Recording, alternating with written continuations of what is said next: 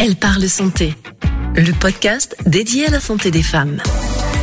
Je rencontre mon mari actuel, puisque j'étais séparée, j'étais toute seule avec ma petite fille. Donc je rencontre mon mari actuel et évidemment, au bout de cinq ans de vie commune, ben, on a envie de créer. Donc il est au courant, il sait très bien que j'ai des fibromes, il me voit souffrir, mais il reste euh, plein d'espoir et il me dit, bon, on va y arriver. Bienvenue dans Elle parle santé, le podcast dédié à la santé des femmes. Jeune ou dans la force de l'âge, célibataire ou en couple, maman ou pas, mes invités ont toutes en commun une bonne humeur contagieuse.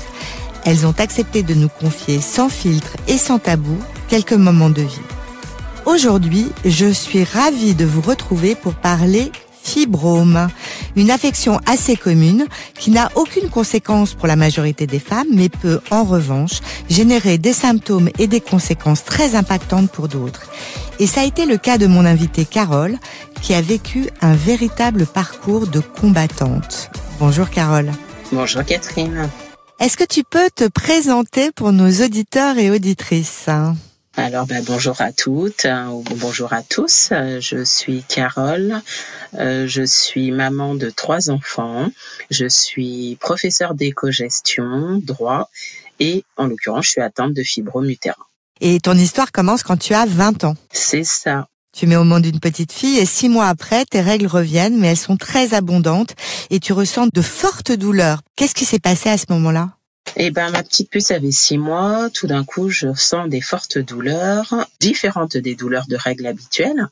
Et euh, bah, j'ai 20 ans, je connais pas très très bien mon corps, et donc euh, je vais, euh, bah, je vais aux urgences à l'hôpital. Et euh, j'ai eu peur en fait que ce soit une des conséquences de l'accouchement. C'était mon premier enfant, voilà. Et je me fais ausculter et le médecin. T'as aucune idée de ce qui se passe en fait? Non, je me dis six mois après, il y a peut-être eu un truc au niveau de l'utérus. Euh, c'est pas normal d'avoir mal comme ça, donc je vais voir. Et là, le médecin donc m'ausculte et il est plutôt rassurant et il dit bah vous n'avez rien, enfin ce sont des fibromes. Donc euh, il fait une échographie hein, et il voit apparemment à l'échographie euh, bah, des, des, petites boules et il dit bah c'est rien, ce sont des fibromes. Je vais vous donner un médicament pour calmer la douleur. Et puis voilà. Hmm. Et toi, tu repars chez toi et tu dis bon, euh, je reste avec mes douleurs, quoi. Je repars chez moi et je me dis bon bah, au final c'est rien, c'est peut-être comme un kyste. Euh, je reste avec mes douleurs, mais rien de grave. Et puis, ça a été le début de l'enfer, en fait. Un parcours chaotique, notamment avec un corps médical qui minimise tes symptômes, comme le premier. C'est pas, c'est pas le seul qui a minimisé. Qu'est-ce qu'ils te disent? Parce que finalement, comme je le disais au début, c'est assez courant, les fibromes. Donc, ils te disent, bon, bah, vous avez des fibromes, c'est courant, restez avec vos douleurs. C'est ça. En fait, ils minimisent la douleur. Ils la comprennent pas, en fait. Et pour eux, les fibromes sont très courants sont très courants euh, sur les, les personnes atteintes, qui ont un utérus en fait. Et pour eux, rien de grave, euh, le l'antidouleur va, va faire passer les symptômes. Mais comment tu vis ça, toi? Au début, euh, un peu dans l'incompréhension, et puis j'accepte. C'est le médecin, quand on a 20 ans, c'est quand même un peu la parole du Tout-Puissant. Et puis au fur et à mesure, je me dis qu'il y a quelque chose qui va pas. Et donc là, c'est euh, le parcours du combattant, enfin non, une errance plutôt, une errance euh, pour pouvoir trouver euh, le médecin qui entend, qui comprend. Et cette errance, elle dure une vingtaine d'années. Ouais, et tu n'y crois plus, quoi. Tu te résignes en fait pendant ces 20 ans. C'est ça, je me résigne à avoir mal. je ne prends même plus l'antidouleur parce que ça fait pas plus d'effet que ça. Mmh. À l'ancienne, hein, je mets des bouillottes chaudes, voilà, et puis je suis recroquevillée quand vraiment j'en peux plus, quoi. Et c'est au moment des règles que tu as des douleurs ou c'est tout le long du mois? Alors elles sont plus fortes au moment des règles, mais elles apparaissent aussi au moment de l'ovulation. Mmh. Euh, les ovulations sont très douloureuses et, euh, et puis des fois en dehors euh, où bah, j'ai des douleurs et des saignements en dehors des règles. Ah oui, c'est le bonheur. Et puis, et puis tout d'un coup, tu m'as dit, et puis tout d'un coup, tu m'as dit, j'ai, j'ai eu envie d'être à nouveau maman. Euh, T'as fait plein de fausses couches vraiment plein. C'est pour ça que je parlais de parcours de combattante. Une histoire qui se termine bien, car tu as donné oui. plusieurs frères et sœurs. deux garçons. Voilà, plusieurs frères et sœurs à ton aîné. C'est ça. Alors raconte-nous un peu ce, ce, ce, parcours pour être à nouveau maman. Alors donc je rencontre mon mari actuel puisque j'étais séparée, j'étais toute seule avec ma petite fille. Donc je rencontre mon mari actuel et évidemment au bout de euh, de cinq ans de, vie commune, ben, on a envie de de créer. Donc il est au courant, il sait très bien que j'ai des fibromes. Il me voit souffrir, mais il reste plein d'espoir et il me dit bon on va y arriver et donc ben on teste hein, comme tout le monde. Euh, déjà c'est très long quand l'œuf s'implante. Et puis on fait des premières fausses couches. Je dis bien on parce qu'il a été euh, très présent en fait. Même s'il les a pas ressentis dans son corps, il a été très très présent. Donc euh, première première fausse couche, deuxième fausse couche, troisième fausse couche. Et là, euh, ben, on va voir le médecin et on dit on a fait trois fausses couches, ça fait deux, deux ans qu'on essaye et il regarde, il regarde mon, mon, mon ventre, enfin mon utérus, et il dit mais madame, votre utérus est un champ de cailloux où rien ne pousse. Ça a été ces mots. Ah ouais, c'est marquant ça comme mot. Ah ouais, c'est violent, ouais. c'est violent. C'est ça. C'est très violent. Donc je me suis retenue de ne pas pleurer dans son cabinet. Hmm. Euh, j'ai craqué à l'extérieur. Mais il y a quand même une belle histoire à ça. C'est-à-dire que le médecin qui m'a dit ces mots-là, c'est celui qui a mis au monde mon fils 18 euh, mois plus tard. ah, il s'est rattrapé. il s'est rattrapé. Il s'est rattrapé. Et, donc, euh, comment tu arrives justement euh, finalement à avoir à avoir ben, le, ton, deuxième enfant, puisque après toutes ces fausses couches, ça se passe comment? Toutes ces fausses couches, donc le, le, deuxième garçon va bien, l'enfant va bien et on souhaite donner un petit frère ou une petite sœur euh, donc à Valentin, il s'appelle Valentin. On souhaite lui donner un petit frère ou une petite sœur et là euh, c'est l'angoisse qui reprend et une première fausse couche et une deuxième. en tout, j'ai fait sept fausses couches. Ouais. Dont une dernière qui a été très violente euh, je sais même pas si on peut l'appeler, enfin un arrêt de grossesse. Oui, c'était un arrêt de grossesse. Euh, J'étais enceinte de jumeaux, ce qu'on appelle une grossesse. Euh, j'ai oublié le nom, mais enfin, il y en avait. J'avais un, un embryon dans l'utérus et un embryon dans la trompe. Qui était coincé par le fibrome, en fait. Il était coincé par le fibrome, il pouvait pas sortir. Donc, il s'est, euh, ben, il a commencé à se développer là. Et euh, j'ai des douleurs fortes, mais en début de grossesse, on a toujours des petites douleurs. Euh, on, se dit euh, c'est bien, c'est que l'œuf s'implante, etc. mais des douleurs de plus en plus fortes. Et, un jour, en fait, donc je, bossais, j'étais en réunion et j'assure ma réunion. Et à la fin, je vois mon collègue et je dis je me sens pas bien du tout. Il fait oui, je vois que ça va pas. Et il me dit je te ramène, je te ramène chez toi. Et là, euh, bah, heureusement qu'il m'a ramené. Et heureusement que euh, pour une, euh, pour une fois, mon mari était présent à la maison. C'est d'habitude, il rentre après moi. Et on est allé direct aux urgences. Et heureusement, parce que donc aux urgences, la doctoresse qui était là a soupçonné justement cette grossesse euh, cette grossesse particulière, elle m'a dit, je pense qu'il y en a un dans l'utérus et il y en a un dans la trompe. On va vérifier tout ça, mais si c'est ça, je suis obligée de vous mettre un médicament qui va faire partir celui de la trompe, mais également celui qui est dans l'utérus. Non, mais tu as, eu une histoire terrible pour les enfants, mais l'histoire se termine bien parce que tu, tu, as eu plusieurs enfants euh, euh, avant Valentin et après Valentin. Mais donc finalement, tu as fait ces enfants avec avec des fibromes. Alors j'ai fait donc Gabriel est quand même, euh, c'est quand même bien implanté. C'est le petit dernier s'appelle Gabriel. Il s'est quand même bien implanté. Euh, et euh, il est, il a été plus fort que les fibromes en fait. Donc euh, la grossesse s'est très bien passée. Et euh, je le dis, je l'ai eu avec une trompe en moins. Ouais. Donc j'avais qu'une trompe en fait quand j'ai été enceinte. Parce que la, la, trompe avait été enlevée pendant la grossesse gemellaire. Elle a, elle a surtout explosé en fait ah le, le, jour où je suis allée à l'hôpital. J'ai fait euh, et je, donc euh, ça a été assez grave. Mmh. Ouais, j'imagine très traumatisant, très traumatisant pour toi. Ouais. Quand on a préparé l'émission, tu, tu, tu m'en as parlé avec euh, mmh. avec beaucoup d'émotion. Euh, et puis pendant cette errance médicale et tout ce parcours de combattant pour avoir des enfants, tu cherches sur Internet entre-temps.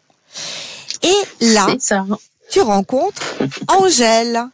Et c'est la délivrance.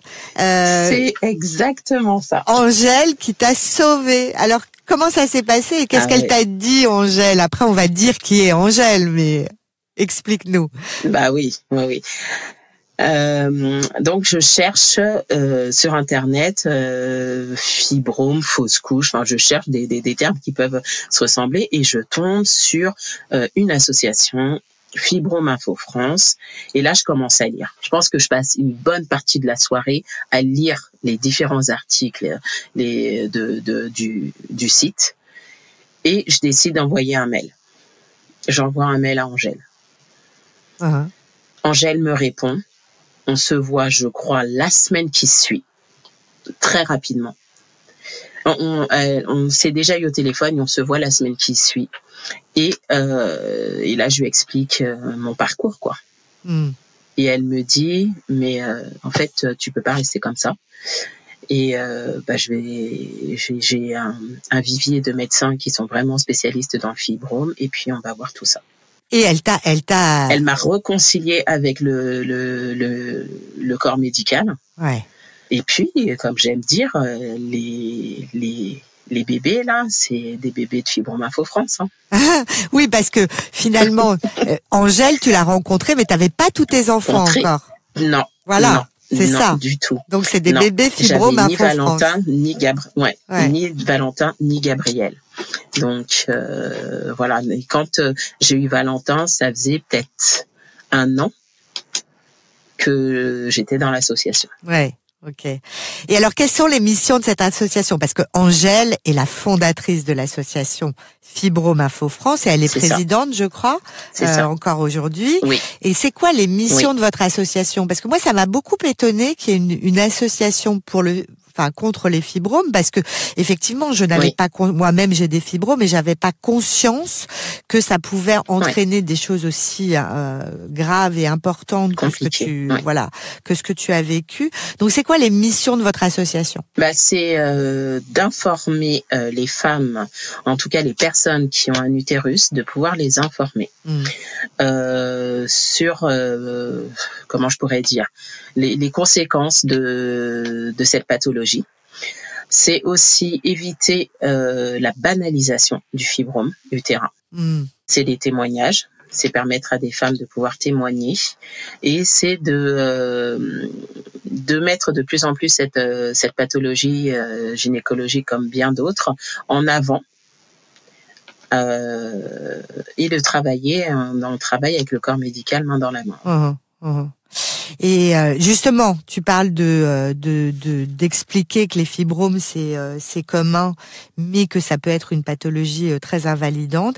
Et quels sont les signes Oui. qui doivent inquiéter et qui doivent pousser à consulter? Mm. Chez la jeune fille, parce que vraiment on veut s'adresser euh, aux jeunes filles afin qu'elles évitent les errances médicales dont on a été euh, euh, victimes les unes et les autres. Et après pour toutes toutes les personnes qui ont un utérus, chez la jeune, c'est des règles très abondantes. Mm.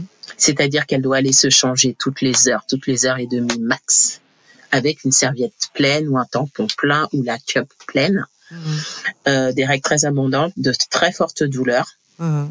très fortes douleurs. Donc déjà ces deux signes-là, euh, l'abondance et les douleurs doivent alerter. D'accord. Et là, il faut aller Et ça permet consulter. d'aller voir le médecin. Il faut D'accord. aller voir et voilà. Le- Il y a que le médecin qui va euh, confirmer ou infirmer. Ok. Sauf que toi, tu as eu une errance médicale pendant 20 ans. Donc, comment on fait pour trouver des médecins spécialistes des fibromes? Eh ben, on va sur Fibrome Info France et, et on et on regarde parce que le le, le site euh, euh, regorge d'informations. On envoie un petit mail à Angèle et euh, elle s'occupe d'accueillir euh, la, la la personne et de la diriger vers euh, le bon hôpital, la bonne clinique, le bon médecin. Oui, parce que tu m'as dit, il y a des hôpitaux qui sont spécialisés, qui ont des, des services spécialisés dans les qui ont fibromes. des services spécialisés. Ouais. C'est ça. Ça, c'est Euh, donc ça a important. été un travail qu'on a fait main dans la main avec euh, avec euh, certains certains hôpitaux, certains partenaires qui ont ouvert des, des services de jour sur euh, de consultation spécialisés dans le fibrome. Super intéressant et super association. Ah oui.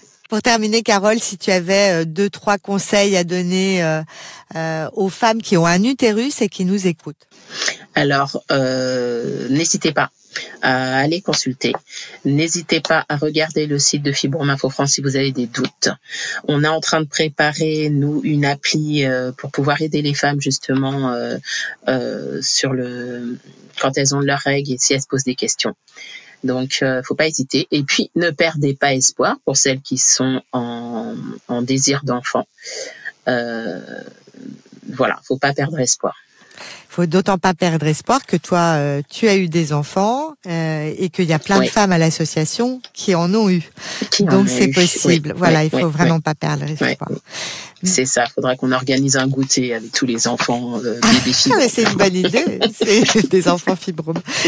Euh, merci beaucoup Carole pour ce témoignage qui va permettre à des femmes d'espérer. Oui. Et qui sait, tu seras peut-être toi aussi à l'origine de la conception de plein de bébés.